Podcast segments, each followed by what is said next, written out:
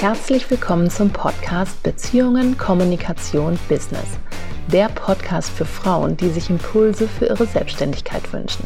Hier geht es vorrangig um die Innenschau. Wir gehen also der Kernfrage nach, was habe ich in meinem Business wirklich selbst in der Hand?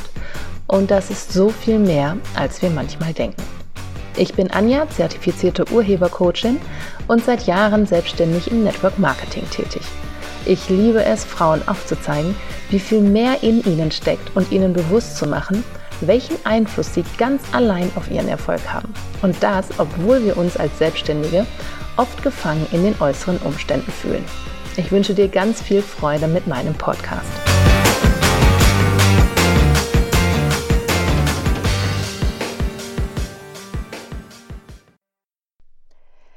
Herzlich willkommen zu einer neuen Folge von Beziehungen, Kommunikation und Business.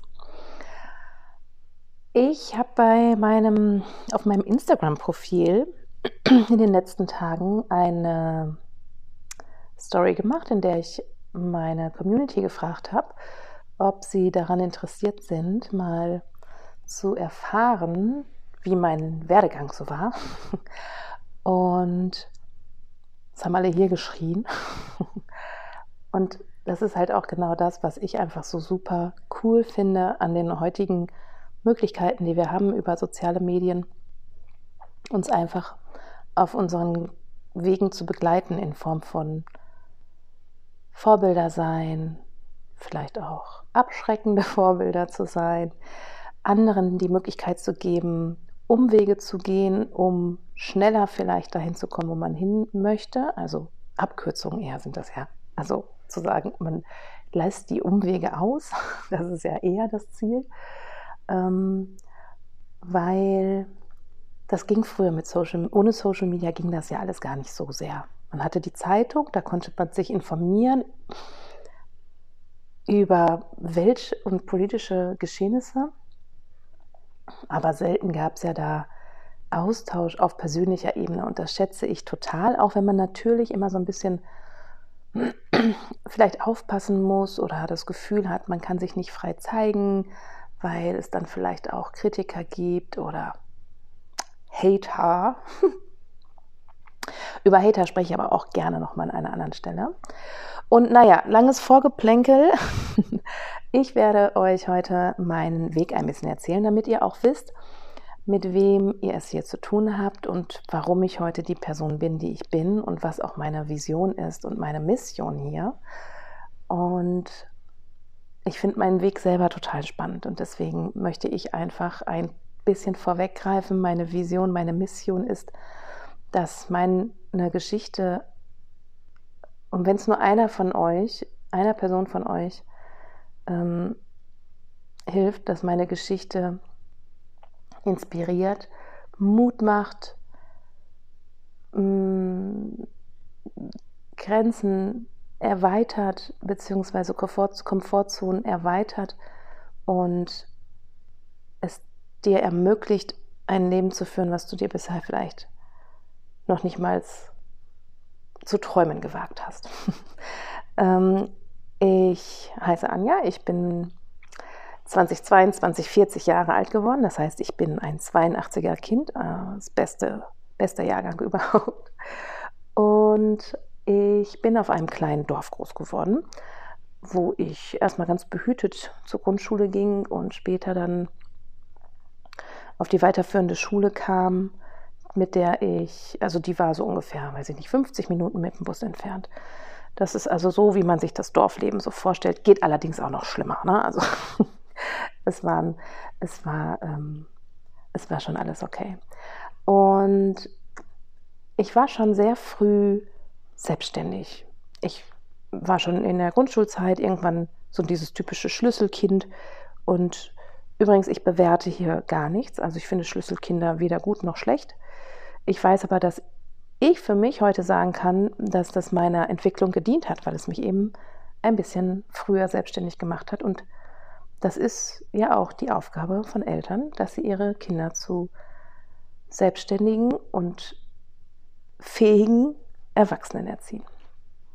Genau, das nur so am Rande. Naja, auf jeden Fall, das heißt aber auch, dass ich sehr schnell für mich entschieden habe, dass ich später ähm, studieren möchte und das eben in der großen, weiten Welt. Nun kam ich dann nach dem Abitur. Ähm, ich habe übrigens auch immer schon nebenbei gearbeitet. Ja, in der Tankstelle habe ich gearbeitet. Ich habe gekellnert während äh, meiner Schulzeit, aber auch später dann im, im Studium. Aber ähm, so einfach nur, um euch zu zeigen, da war schon immer irgendwie so dieser Drang nach Selbstständigkeit. Und ich habe studiert in Dortmund. Das waren 60 Kilometer von meiner Heimatstadt entfernt. Ich habe es also so richtig in die weite Welt geschafft. Aber immerhin, ich wohnte dann da alleine und ähm, ging meinen Weg so. Und ich habe Logistik studiert. Das ist ähm, ein Ingenieurstudium in, ähnlich wie Wirtschaftsingenieurwesen, nur dass man sich später eben nicht so in diese technische Schiene spezialisiert, sondern mehr auf Prozessebene. Und ich muss euch ganz ehrlich sagen, ich hatte überhaupt keine Ahnung, was ich da tue. ähm, aber ich hatte mich damals dazu entschlossen, auch wieder ein Selbstständigkeitsthema. Ich möchte mal etwas studieren, was, wo ich weiß, dass ich mit Sicherheit gutes Geld verdiene, um selbstständig auf eigenen Beinen stehen zu können. Und deswegen, weil ich sonst nichts wusste, habe ich das gemacht, weil das war damals relativ neu und es boomte total. Logistiker waren immer mehr gesucht und dementsprechend habe ich gedacht, okay, super, da kriege ich später definitiv einen guten Job. Und ich habe mich enorm gequält, was die Inhalte angeht, aber ich hatte wirklich eine sehr, sehr coole Studentenzeit oder Studierendenzeit und habe tolle Menschen um mich gehabt, habe viel gefeiert, habe ähm, viele Dinge mitgenommen, die man halt so im Studium mitnimmt. Und es war wirklich einfach eine gute Zeit. Habe sehr lange studiert, also insgesamt 14 äh, Semester. Ich glaube, Regelstudienzeit waren, oder 13 Semester und ich glaube, Regelstudienzeit waren neun Semester, aber ich habe schon alleine acht Semester fürs Grundstudium gebraucht, bin damit Ach und Krach durch.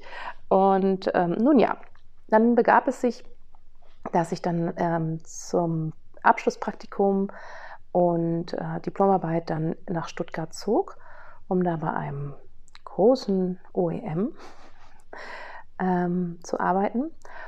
Und dann bin ich anschließend nach diesem Praktikum, nachdem ich die Aufnahmeprüfung für das, ähm, ach, wie heißt denn das nochmal, wenn man Trainee, für das Trainee-Programm, das hatte ich vergeigt, weil ich da gesagt habe, dass ich noch nicht bereit bin für die große, große Karriere. Und das war ich tatsächlich auch nicht. Ähm, aber es war mir nicht bewusst. Heute weiß ich das natürlich für besser. Rückblickend wissen wir ja immer alles besser und es ist auch gut so, wenn man sich dann ohne Bewertung reflektiert und die Lehren daraus zieht. Und ich wollte damals immer nach Hamburg. Ich war da so heimlich verliebt. Vielleicht kennt es auch der eine oder andere oder die eine oder andere, dass man denkt, so ja, und dann ändert sich das alles und dann klappt das mit der Großliebe. Klappte auch, aber nicht mit besagtem Mann, sondern eben mit dem Mann, mit dem ich heute verheiratet bin. Nun gut, ich bin also dann nach Hamburg gegangen und habe bei einem Startup ähm, als SAP-Beraterin im Logistikumfeld angefangen. Und klar, was wurde mir, also was mich da halt richtig gereizt hat, war natürlich Hamburg, Startup. Und da ich ja noch nicht so richtig wusste, was ich überhaupt machen will mit meinem Studium und wer ich überhaupt sein will, ich war zu dem Zeitpunkt übrigens, äh, warte mal, das war 19, 2008, um 9, 2009 glaube ich, oder 8, ich weiß es gar nicht mehr so richtig, also irgendwie Mitte, Ende 20. Und, nee, 2008 habe ich da angefangen, genau. 2008 hatte ich da angefangen, das heißt, ich war gerade 26 und war also auch noch relativ jung und wie gesagt, habe mich so schwer getan, mir das alles immer so vorzustellen, wie das so abläuft und naja, aber ich hatte das jetzt nur mal studiert und ich wollte ja gutes Geld verdienen. So, und genau das hatte ich dann, ne? mit der Aussicht auf dicke Firmenwagen und so weiter. Was ich aber nicht wusste, war, dass Reisen so gar nichts für mich ist. Ähm, also Reisetätigkeit im Sinne von ständig alleine im Hotel hocken. Ähm, das habe ich dann ein paar Monate gemacht und erst fand ich das natürlich mega cool. Ich war in den schönsten Hotels, ähm, ich wurde irgendwann mit Namen angesprochen, weil ich da eben jede Woche flanierte, aber ich war sehr viel alleine. Und das hat irgendwann dazu geführt, dass ich Panikattacken entwickelt hatte.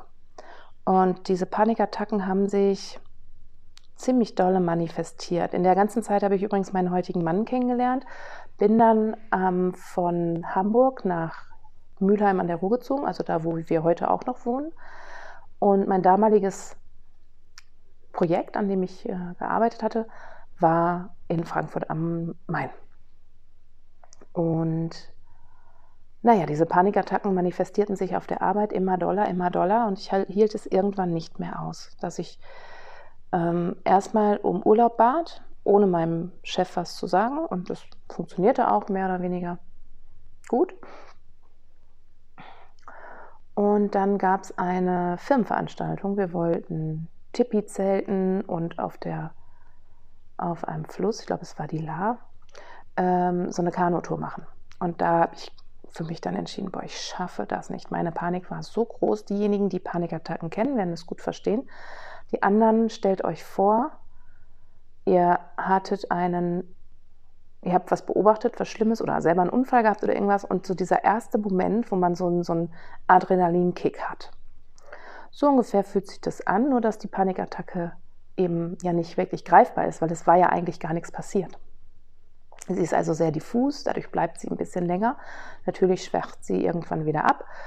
Ähm, aber durch das, dass mm, man schnell dann natürlich auch den Fokus darauf legt, werden sie immer doller und immer intensiver. Und mein Handlungsspielraum hat sich immer weiter eingeschränkt. Das heißt, an irgendeinem Punkt, also um das noch kurz abzuschließen mit dem Job, ich ähm, habe an diesem Wochenende, wo wir das, diese Firmenveranstaltung hatten, bin ich morgens zu meinem Chef ins Hotelzimmer und habe ihm dann gesagt, du, es tut mir leid, ich packe das nicht. Ich bin so voller Panik, ich weiß nicht, was los ist, ich muss nach Hause. Und dann war auch klar, dass ich diesen Job nicht mehr weitermachen würde. Und habe dann, ähm, genau, war ja dann schon mittlerweile in, in Mülheim und wir wohnten noch in einer kleinen Wohnung von meinem Mann. Ähm, und äh, man hat ja so Bilder noch im Kopf und ich sehe mich da einfach nur noch im Bett liegen. Also diese Panikattacken führten, wie gesagt, dazu, dass mein, mein Handlungsspielraum sich komplett verkleinert hatten, hatte. Ich habe es so gerade noch geschafft, mir mal vielleicht ein Brötchen beim Bäcker zu holen, aber es ist wirklich so, der Körper versteifte immer mehr und ich hatte das Gefühl, ich kann nichts mehr. Damals hat mich eine damalige Freundin noch besucht zum Geburtstag und ich fühlte mich einfach echt auch noch, also ich habe mich richtig geschämt für meinen Zustand. Ähm, und dann wurden die Stimmen natürlich in meinem Umfeld auch lauter. Anja, kümmere dich, irgendwie, das geht so nicht. Und ich wollte aber partout natürlich mir nicht helfen lassen, weil ich ähm, das Gefühl hatte, entschuldigt, ich muss das irgendwie alleine schaffen. Ich bin ja selbstständig. Und naja, aber dann habe ich mich irgendwann doch dazu ähm, verleiten lassen und hatte mich dann ähm, für eine Tagesklinik angemeldet. Da war natürlich Wartezeit, auch damals schon. Und in der Zwischenzeit hatte ich mich bei einem alten Arbeitgeber, bei dem ich damals schon während des Studiums gearbeitet hatte, beworben. Und eigentlich hieß es für Januar. Und da ich ja dann jetzt aber wusste, okay, die Tagesklinik beginnt und ich das natürlich da nicht ähm, preisgeben wollte, habe ich dann gesagt, ich bräuchte, ich hätte ganz gerne noch einen Monat Auszeit irgendwie und würde gerne zum Februar starten. Und das hat auch funktioniert. Das heißt, ich habe ähm, Mitte Dezember mit der Tagesklinik angefangen. Zwischendurch hatte ich noch eine Blinddarm-OP äh, war also gar nicht letztendlich wirklich viel in dieser Tagesklinik, ähm, dauerhaft, ich glaube insgesamt fünf oder sechs Wochen und fing dann an mit meinem neuen Job. Mit extremer Anspannung und Panik eigentlich jeden Tag. Und ich hatte auch eine Fahrt vor mir, die, es waren immer so 40 Kilometer, hat immer anderthalb Stunden gedauert. Diejenigen, die das Ruhrgebiet kennen, die wissen, die A40 ist eine Vollkatastrophe ja, also war ich immer drei Stunden ungefähr mit Hin- und Rückfahrt unterwegs und war eigentlich dauerhaft angespannt. Dann habe ich natürlich viel gearbeitet, lange Zeit auf der Arbeit gewesen, also so zwölf Stunden Tage waren da irgendwie normal. Und dann bin ich zum Arzt und ähm, also zu meinem Hausarzt und habe mit ihm darüber gesprochen, dass ich mal so angespannt bin. Dann hat er es mit Akupunkturnadeln im, im Ohr probiert und es hat aber alles nichts funktioniert, sodass ich dann irgendwann bei meinem Arzt saß, gesagt habe, ich kann nicht mehr. Und er gesagt hat, dann schreibe ich Ihnen jetzt eine Einweisung für die Klinik. Und das war für mich der absolute Horror, weil ich dachte, was, Klinik, Psychiatrie? Puh, also das war wirklich, ähm, eine, das war wirklich so, ja, wie, wie ein Schlag ins Gesicht. Aber ich habe es gemacht, weil ich auch keine andere Alternative mehr gesehen habe. Und dann, naja, war ich dann also, um es ein bisschen kurz zu halten, ich glaube, insgesamt elf Wochen in der, Tage, in der, in der vollstationären Klinik. Und das war so ein bisschen mein Wendepunkt. Aber nur ein bisschen. ähm, ich hatte natürlich jetzt dann da ganz viel zum Thema Stress gelernt und zum auch so ein Stück weit zum Thema Abgrenzen. Aber was ich zu dem Zeitpunkt nicht hinbekommen habe, ist äh, mein Leben zu verändern so wirklich zu verändern. Ich habe noch meinem Mann in Anführungsstrichen die Schuld dafür gegeben, also damals war es ja noch mein Freund, dass äh, er das alles mit hervorgerufen hat, weil ich ihn ja auch kurz vor der ganzen Geschichte kennengelernt hatte. Also ich hatte komplett irgendwie die Schuld im Außen gesucht oder die Verantwortung im Außen gesucht, aber nicht bei mir. Und ähm, er ist mir treu geblieben, auch als ich mich getrennt habe während der Zeit. Da bin ich ihm heute noch sehr, sehr dankbar für. Und er hat mir die Hand gehalten und großartig. Wenn ich daran denke, dann muss ich weinen. Deswegen kann ich da jetzt nicht so drauf eingehen, weil ich einfach so mega, mega dankbar bin für diesen Menschen in meinem Leben. Und nun ja, also der Weg ging im Grunde genommen genauso weiter wie vorher. Ich habe eine Wiedereingliederung gemacht. Ich habe dann allerdings eine wunderbare Erfahrung gemacht, weil ich mich auf der Arbeit geöffnet hatte. Also ich habe nicht erzählt, wie wir es erst gemacht hatten, dass ich was am Magen hatte und operiert werden musste, sondern ich habe meinen Kollegen und Kolleginnen reinen Wein eingeschenkt und habe ihnen erzählt, dass ich wegen Panik und Depression in dem, in der, im Krankenhaus war. Und es war sehr, sehr schön, wie sie darauf reagiert haben. Und das kann ich auch als Erfahrung nur an jeden einzelnen von euch weitergeben, wenn ihr in ähnlichen Situationen steckt, fangt an, darüber zu sprechen. Ich habe es in all meinen Jahren, beruflich und privat, nie erlebt, dass ich dafür abgelehnt wurde. Nie. Sondern ich habe immer Mitgefühl und Empathie entgegengespielt bekommen und es war sehr, sehr gut, mich da zu öffnen. Und ihr glaubt gar nicht, wie viele Menschen mir zurückgespielt haben. Entweder, ja, das kenne ich, hatte ich auch, oder ein Angehöriger ähm, war betroffen. Also scheut euch nicht, macht diese Themen klar, macht sie im Außen bewusst, weil es, es ist einfach so, so wichtig, dass wir darüber sprechen, weil wir dann einfach auch in Verbindung gehen können mit unseren Mitmenschen, die dann auch vielleicht auch mit uns in Verbindung gehen können, weil sie sich sonst vorher fragen, was sei eigentlich da los? Und wenn sie merken, man ist nicht ehrlich, und das merkten wir, wir sind ja alle energetisch auch verbunden, dann ist da eine Störung in der Beziehung, in der Verbindung. Und deswegen erzählt es. Und ich habe es auch mit, meinem, mit meinen Chefs, auch mit allen, die danach kamen, immer ganz offen kommuniziert. Und es war wirklich immer eine sehr ähm, respektvoll, ein respektvolles Miteinander. Und sie haben alles möglich gemacht, was in ihrer Hand war, dass ich einen guten Arbeitsplatz hatte. Also dann ging es ähm, weiter. Ich habe mich dann also wegbeworben, weil ich gedacht habe, okay, diese zwölf Stunden am Tag durch alleine die Fahrt, die möchte ich nicht. Ich möchte mich anders weiterentwickeln. Bin dann, habe den Arbeitgeber gewechselt. Dann kriegte ich eine kleine Rückfalls. Das war 2014. Hm, da hatte ich wahrscheinlich, damals habe ich gedacht, ich hätte die Tabletten einfach zu früh abgesetzt. Spielt vielleicht mit eine Rolle, aber ich glaube, der größte Anteil war was anderes.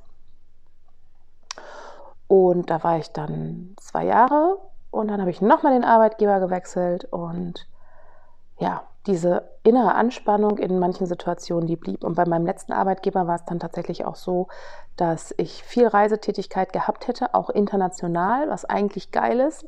Und gleichzeitig habe ich es mir aufgrund meiner Angstgeschichte nicht zugetraut. Und das wusste mein Chef dann irgendwann auch. Und dann haben wir das so ein bisschen für mich ausgeklammert und ich habe so viel wie es ging halt online unterstützt. Aber nun ja, dann kam mein Sohn. Schönste Geschenk ähm, für meinen Wendepunkt letztendlich auch, denn mh, mm, ich war dann raus. Ich war in Elternzeit. Und das Geld floss erstmal natürlich noch ein bisschen weiter durch das Elterngeld. Das ist natürlich auch eine unfassbare Luxussituation hier in Deutschland. Also auch da kann man sich immer wieder vor Augen führen, welch, welch große Dankbarkeit wir eigentlich äh, haben müssten, um dass wir in diesem Land groß werden. Auch wenn hier natürlich auch nicht alles schön ist und so, aber das glaube ich immer noch ja, Klagen auf hohem Niveau. Naja, und dieser Sohn, der hat es mir dann ermöglicht, auszusteigen. Ich habe in der Zeit, in meiner Elternzeit, habe ich im Network Marketing angefangen zu arbeiten als Beauty-Blogger. Ich hatte vorher 0,0 Ahnung von Make-up und Co. Und, aber ich habe gespürt, das ist irgendwie was, was ich für mich mache. Ich hatte so eine innere Stimme, die gesagt hat, ja, ich mache dann wieder was für mich und ich komme näher zu mir. Aber das war mir zu dem Zeitpunkt natürlich auch noch nicht so bewusst. Aber ich habe dann darüber das Thema Persönlichkeitsentwicklung kennengelernt und habe das aufgesaugt wie ein Schwamm. Das hat mich so gefesselt, diese Sichtweise auf das Leben und auf die Herausforderung des Lebens und auf Krankheiten, vielleicht auch psychische Belastungen und so weiter, einfach mal aus einem anderen Blickwinkel zu betrachten. Das hat einen unfassbaren Einfluss auf, mein, auf meine innere Haltung und Einstellung genommen und ich habe so sehr an meinem Mindset gearbeitet und glaubt mir, ich habe so negativ, so negativ, so unfassbar negativ über all die Dinge gedacht, auch im Network. Ich hatte so viel Angst vor Ablehnung. Ich habe so viel Angst davor gehabt, dass ich etwas nicht schaffe. Dass meine Familie sich für mich schämt, weil ich mich da jetzt schminke. Ich meine, wie sieht das denn aus, wenn man es jetzt mal so bewertet? Äh, von der, von der Ingenieurin zum, zu Schminktussi. Ja, so habe ich gedacht über mich selber.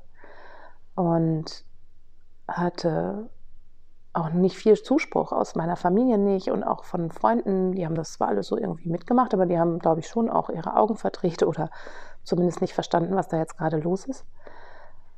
Mein Mann hat auch da wieder mich getragen und hat immer gesagt, wenn es dir gut tut, mach. Ja, und so wuchs ich dann da rein und wie gesagt, beschäftigte mich immer mehr mit Persönlichkeitsentwicklung und irgendwann, nach drei Jahren Elternzeit, musste ich dann natürlich mal gucken, okay, wie, wie, wie geht es denn jetzt weiter? Mache ich mich komplett selbstständig ähm, mit Network Marketing oder aber ähm, gehe ich nochmal ins Angestelltenverhältnis? Und ich habe mich damals zum Angestelltenverhältnis entschlossen, ähm, weil ich das Risiko der Selbstständigkeit noch nicht bereit war zu gehen. Und habe dann äh, bei, einer, bei einem Coach angefangen zu arbeiten als Assistenz was total geil war, weil also es matchte komplett. Äh, als, äh, als ich diese Stellenanzeige gelesen habe, die wurde genau an dem Tag veröffentlicht, als ich angefangen habe, als ich mich entschlossen hatte, nochmal ins Angestelltenverhältnis zu gehen. Und sie matchte komplett zu meinen Themen. Sie matchte natürlich überhaupt nicht, weil ich war ja Logistikerin. Das war nicht gesucht. Aber inhaltlich und aufgabentechnisch matchte es komplett. Und so war das dann auch im Vorstellungsgespräch. Wir haben uns super gut verstanden, mein damaliger Chef und ich. Und wir fanden das einfach alles, das passte einfach. Und ähm, darüber, und deswegen ist es alles, es ist kein Schicksal insofern, aber ich glaube schon, dass unser Leben schon irgendwie geschrieben ist. Und dass wir, dass wir das bekommen, was wir wollen. Und über, über ihn habe ich mein, habe ich das Urhebercoaching für mich entdeckt. Er, er schickte mich zu einem äh, Seminar, das heißt Glücklich sein, äh, von meiner Ausbilderin. Und ich habe dieses Seminar gemacht. Musste das sogar noch mal einmal verschieben, weil ich irgendwie ja, genau, das war, ach ja, genau. Ich war nach den drei Jahren Elternzeit und dann wieder anfangen zu arbeiten. Mein Mann wurde operiert. Der Lenny, unser Sohn, war noch nicht wirklich eingewöhnt in der Kita und ach, das war so viel Stress in meinem Kopf, dass sich natürlich die Panikattacken wieder manifestierten und alles ein bisschen schlimmer wurde. Dann habe ich eine EMDR-Session gemacht, die war dann ziemlich kontraproduktiv, ähm, so dass ich wirklich sehr stark wieder da drin war, dass mein Handlungsspielraum sich komplett verkleinert hatte. Ich konnte kein Auto mehr fahren. Das Einzige, was ich geschafft habe, ist, meinen Sohn in die Kita zu bringen und wieder abzuholen. Ansonsten war ich wieder nur ans Haus gefesselt für eine Zeit lang. Und da habe ich natürlich dann auch wieder geguckt, dass ich ähm, mir Hilfe hole in Form von Psychotherapie. Ähm, das war zu dem Zeitpunkt aber so, dass ich da natürlich keinen Platz bekommen habe. Also habe ich angefangen, ganz viel selber zu wirken, also über ähm, Klopftechnik, wie heißt es hier, ähm, ETF, Emotion, äh, EFT, Emotional Freedom Technik, meditieren und einfach mal den Druck rausnehmen. Ich hatte ein Erstgespräch mit der Psychotherapeutin, mit der ich dann später auch zusammengearbeitet habe. Und die hat gesagt, nehmen Sie einfach den Druck raus. Und dann habe ich mit meinem damaligen Chef gesprochen, ob ich vielleicht ein bisschen später anfangen kann zu arbeiten. Äh, also sprich auch einen Monat später, also ähnlich eigentlich wie, wie damals, 2009. Und äh, das hat er auch mitgemacht. Und naja, auf jeden Fall habe ich dann, in der Zeit wäre dann das Seminar gewesen und da es mir da nicht so gut ging, habe ich das also verschoben und war dann im, wo weiß ich gar nicht mehr, war dann halt auf diesem Seminar und das war so mindblowing, das war richtig cool. Und da war mir auch klar, okay, ich möchte Coach sein. Das wollte ich vorher schon. Deswegen hatte ich mich auch bei einem Coach beworben, einfach um das Coaching-Business auch mal so ein bisschen direkt kennenzulernen, weil es war früher so, ich habe immer gesagt, wenn ich mein Kind kriege, dann werde ich Heilpraktikerin. Dann kann ich endlich, dann bin ich raus, rein monetär bin ich dann sowieso raus, dann kann ich einen Neustart machen. Heilpraktikerin aus dem Grunde, weil ich immer mit einem Mensch arbeiten wollte. Das war das, was mir bei SAP äh, gefehlt hatte. Natürlich habe ich mit Mitarbeitern gearbeitet, äh, beziehungsweise mit ähm, Kollegen gearbeitet, mit meinen internen Kunden, habe die zufriedengestellt, indem ich deren Prozesse erleichtert hatte. Aber damit habe ich natürlich keinen wirklichen Einfluss auf deren Leben insofern genommen. Und das war immer meins. Ich wollte irgendwie einen positiven Einfluss auf das Leben anderer nehmen. Und damals kannte ich halt Coach, Coaching noch nicht. Deswegen war für mich immer Heilpraktikerin für Psychotherapie ähm, so meine Idee. Und ja, und dann kam halt über das Network Marketing dieses Coaching einfach und diese Persönlichkeitsentwicklung einfach mehr. Und es war mir klar, ich möchte mich da irgendwann mal ausbilden lassen. Ich wusste nur nicht wo, weil es gab natürlich auch schon viele Anbieter. Und durch dieses Glücklichsein-Seminar war mir dann also klar, okay, mh, mm, da mache ich die Ausbildung, ich weiß nur noch nicht wann. Dann war die Ausbildung ausgeschrieben und ich habe mich dazu entschlossen, die zu machen. Das fing äh, 2021 an und 2022 im März, also jetzt knapp vor einem Jahr, habe ich sie abgeschlossen und war dann gleichzeitig arbeitslos. Also es, äh, es gab ein Mitarbeitergespräch ähm, und dann wusste ich, okay, da werde ich nach März nicht mehr arbeiten. Was mache ich denn jetzt? Und das war für mich der Zeitpunkt, wo ich mich dann dazu entschlossen habe, okay, jetzt gehe ich in die Selbstständigkeit und zwar voll. Und dann habe ich alles Mögliche in die Wege geleitet, damit das gut funktioniert. Gründungszuschuss und so weiter und so fort. Und es ist verrückt. Also wenn, wenn ich mir diese Geschichte selber erzähle, dann habe ich das Gefühl von, es ist echt verrückt, weil es reiht sich alles so aneinander. Es ist wie ein Prozess, der genauso laufen muss, dass ich damals gekündigt wurde, war für mich ein, ich, ich habe gedacht, mir wird der Boden unter den Füßen weggerissen. Ich habe in dem Gespräch gesessen und geweint, weil ich das nicht verstanden habe. Ich habe das nicht verstanden, warum die mich kündigen. Ich war doch Teil der Familie. Ich war erstes, erste Mitarbeiterin. Wie konnten die mich kündigen? Also da hat mein Ego natürlich auch ganz laut geschrien. Und ähm, ich weiß aber auch, dass es für mich war. Weil ich hätte neben all diesen Lockdown-Themen, Kind im Kindergarten eigentlich mehr zu Hause als im Kindergarten, ähm, mein Network Marketing Business, was meine Leidenschaft nach wie vor ist, äh, die Ausbildung, ein 20-Stunden-Job, das hätte vorne und hinten wahrscheinlich bei allen Dingen nur zu 60 Prozent funktioniert. Also ich wäre in keiner Situation richtig zufrieden gewesen. Und deswegen haben meine damaligen Chefs, wir waren dann mittlerweile zu zweit, mir einfach diese Entscheidung abgenommen. Und dafür bin ich heute sogar dankbar. Und ich bin dann ins kalte Wasser gesprungen. Ich hätte natürlich mich wieder irgendwo anstellen lassen können, aber ich wollte nicht mehr. Ich, und jetzt kommen wir zum Kern zurück. Ich war Schlüsselkind und wollte immer schon sehr früh selbstständig sein. Und mit all den Dingen, die jetzt natürlich auch an Herausforderungen vor mir liegen und die, die so eine Selbstständigkeit einfach auch mit sich bringt, weil es ist eine gewisse Unsicherheit, wie der Monat so läuft und wie funktioniert das Ganze, werde ich, finden mich die Kunden und Kundinnen. Natürlich macht das Angst auch wieder. Aber ich bin heute 40 Jahre alt und bereit, mich diesen Dingen zu stellen und ich lebe meinen, meinen Traum und dafür bin ich, da bin ich echt richtig demütig, wenn ich mir meine Geschichte angucke und wisst ihr, ich habe, ähm, als ich mit Unique angefangen habe, also mit meinem Network-Business, habe ich ähm, immer gesagt, ich möchte mal Speaker sein. Und jetzt ist es total absurd, weil ich in der Schule und auch im Studium habe ich mich immer versteckt, wenn es um Präsentationen ging.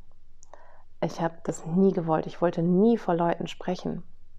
Ich habe mich geschämt, ich hatte Angst, Fehler zu machen, ich hatte Angst zu stottern, ich hatte Angst, was Falsches zu sagen. Ähm, ich wollte partout nicht auffallen. Ich war immer eher in der letzten Reihe als in der ersten. Und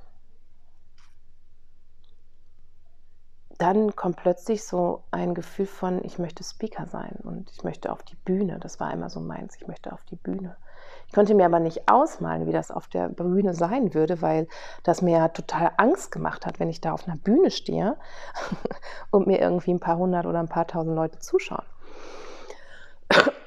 Was ich aber damit meine ist, meine Bühne ist nicht unbedingt eine Bühne im klassischen Sinne, aber meine Geschichte ist dazu da, um andere zu inspirieren. Und ich möchte meine Geschichte weitergeben. Ich möchte, dass, dass es Mut macht, dass egal wie tief man an einem gewissen Punkt vielleicht sein mag, es fühlt sich übrigens nur tief an, es ist nicht tief, es ist eigentlich der Start des eigentlichen Lebens, meiner, meiner Meinung nach mittlerweile, meines Empfinden nach. Weil ohne diese Depression wäre mein Leben einfach so weitergetröpfelt und es hätte nichts, gar nichts sich verändert.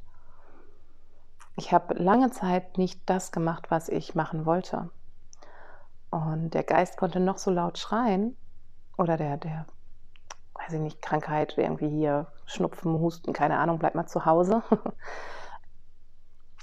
Mm, und auch das unglückliche Gefühl oder nicht ganz so zufriedene Gefühl, das war da, aber ich war ja auch komplett unreflektiert. Ich habe ja mein, ich, das war jetzt so, ich hatte studiert, ich habe das jetzt und gut und ich habe einen sicheren Job und ich kriege dafür Geld und alles ist gut, aber ich habe nicht meinen meinen inneren Weg gelebt und deswegen hat sich die Depression ausgebreitet und die Angst und Panik, damit ich anfange, mein Leben zu betrachten und zwar aus einer Metaperspektive und zu gucken, okay, wozu passiert mir das hier eigentlich gerade? Und das ist auch etwas, was sich im Urheber in der Urheberausbildung oder auch in diesem urheberischen Prinzip einfach so, so mega finde, für mich selber zu wissen, oder dass ich mir selber immer wieder die Frage stellen kann, wozu passiert mir das und wozu wollte ich das so? Und mit ich ist in dem Moment dann das Unterbewusstsein gemeint, weil natürlich will ich nicht gekündigt werden. Natürlich will ich ähm, gesund sein. Natürlich möchte ich eine glückliche Beziehung führen. Und man kann das jetzt so ausweiten. Natürlich möchte ich erfolgreich sein und so weiter. Aber es gibt einfach gewisse Dinge, die wir im Unterbewusstsein gespeichert haben, die das verhindern, was wir im Bewusstsein wollen. Und sich damit auseinanderzusetzen, das hat mir so unfassbar viel gegeben. So unfassbar viel. Jetzt hatte ich gerade die Hand auf dem Mikro. Ich hoffe, das ändert nichts an der Lautstärke oder Qualität. Ähm, es hat sich meine Beziehung zu meinem Mann verändert, es hat sich die Beziehung zu meinem Sohn verändert, es hat sich die komplette Familienkonstellation oder die, das Zusammenleben komplett verändert. Es ist so viel harmonischer, es ist so viel klarer, es ist weniger Opfer, es ist mehr Miteinander. Das, die Beziehung zu meinen Eltern hat sich verändert, die Beziehung zu meiner Schwester hat sich verändert, die Beziehung zu, also zum Positiven. Das heißt nicht, dass sie vorher schlecht war oder so. Sie hat sich aber noch einfach mal weiterentwickelt, sie kann noch tiefer werden ähm, die Beziehung zu Mitmenschen, zu anderen Menschen, die Beziehung zu schlimmen Dingen, die passieren. Es hat sich alles für mich verändert. Ich habe einen komplett anderen Blick auf die Welt bekommen Und mit diesem Blick geht es mir so gut. Und das ist das, wo ich irgendwie sage, das braucht einfach jeder, weil es macht das Leben schöner. Und das soll es ja sein. Es soll ja ein schönes Leben sein. Und das haben wir alle verdient. Und jedem steht es zu, ein schönes Leben zu führen. Ein glückliches, selbstbestimmtes und freies Leben. Und deswegen bin ich so dankbar und so froh, dass ich auch einfach die Unterstützung von meiner Familie hatte in all der Zeit, wo ich diese Entscheidungen getroffen habe, nicht mehr arbeiten zu, also nicht mehr im Angestelltenverhältnis zu arbeiten, die Ausbildung zu machen, die natürlich auch Geld gekostet hat und so weiter und so fort. Dass mein Mann mir den Rücken für all das freigehalten hat. Und das ist einfach alles so, so mega gut. Und was ich damit sagen möchte, erstmal wisst ihr jetzt, wo ich herkomme, wer ich, was ich, was ich, ähm, was mich geprägt hat. Und ich habe gleich alles erzählt, was mich so geprägt hat. ähm, und wozu ich hier bin und wieso ich das hier alles mache. Es ist einfach echt dieses Gefühl weiterzugeben, dass alles möglich ist, egal wo man gerade steht. Und ja, ich hoffe, das war jetzt natürlich sehr lang. Will ich gar nicht so lang machen eigentlich. Wir sind jetzt bei 35 Minuten und ein paar zerquetschten. Ich werde das Ganze jetzt hier an dieser Stelle beenden. Vielleicht gibt es irgendwann nochmal einen weiteren Podcast dazu. Und ich hoffe, ich konnte dich ein bisschen abholen mit meiner Geschichte. Wenn du deine Gedanken hier lassen möchtest, mach das gerne als Kommentar oder schreib mir bei Instagram oder Facebook. Und ähm, ja, wenn du dich für das Urheber-Coaching interessierst, findest du weitere Informationen dazu auf meiner Internetseite. Und alle diese Informationen, um mir auch zu folgen, vielleicht auf Social Media, findest du natürlich in den Show Notes. Und dann sage ich einfach mal herzlichen Dank fürs Zuhören und einen wunderschönen Tag. Mach's gut. Tschüss.